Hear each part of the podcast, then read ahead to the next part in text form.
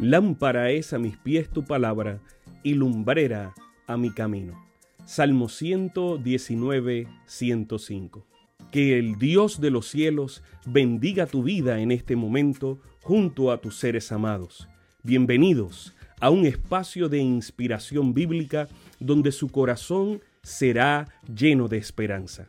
Como un regalo de la Iglesia Adventista del Séptimo Día de King, Texas, compartimos la lectura devocional para adultos correspondiente a este bendecido día. Pablo, reavivado por una pasión. Autor, Pastor Bruno Razo. Que Dios te colme de misericordias en este preciso instante. Oremos. Amante Padre, que en este momento tu palabra trascienda al corazón de quien la escucha, sea sembrada y dé fruto para la vida eterna. En el nombre de Jesús. Amén.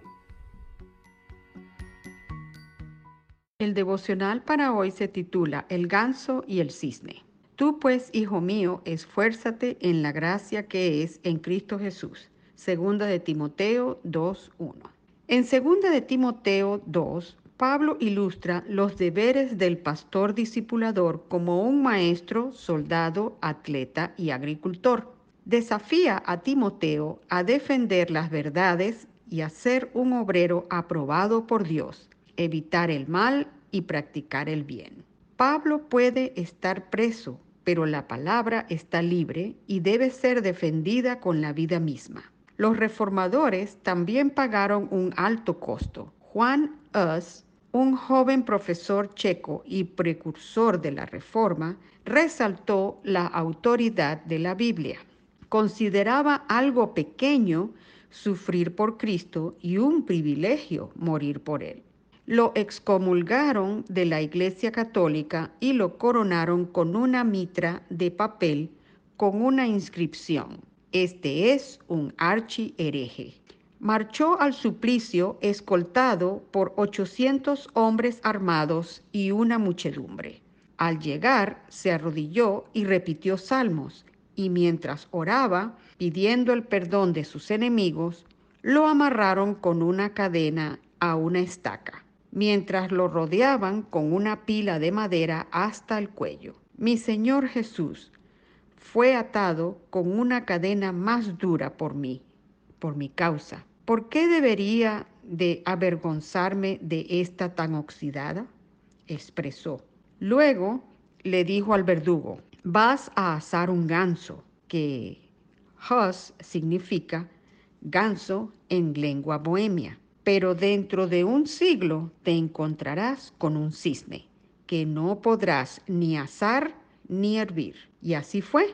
Martín Lutero apareció al cabo de unos 100 años en su escudo de armas familiar figuraba un cisne. Al encenderse la hoguera, Hus exclamó, Jesús, Hijo del Dios viviente, ten misericordia de mí.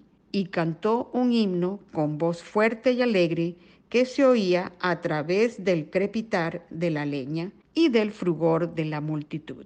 Elena de White afirma que en la experiencia de Hus hubo un testimonio y se levantó un monumento que llamó la atención del mundo a la promesa, sé fiel hasta la muerte y yo te daré la corona de vida.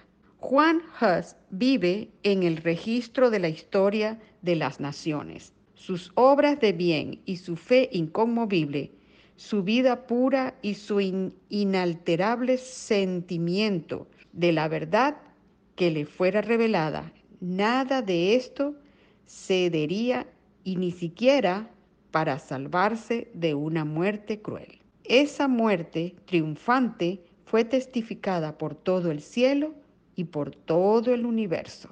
El Cristo triunfante, página 327. Vivamos hoy con la pasión y la fidelidad de hombres tales como Pablo, Timoteo y Hus. Tengan todos un hermoso y bendecido día. Sabemos que esta lectura ha bendecido su vida.